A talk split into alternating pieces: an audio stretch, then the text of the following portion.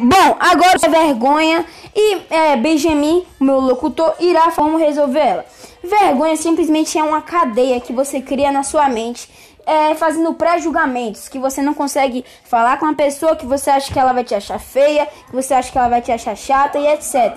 E é uma coisa que, tipo assim, vem de cada pessoa e dá para resolver isso. E Benjamin agora irá explicar como resolver isso.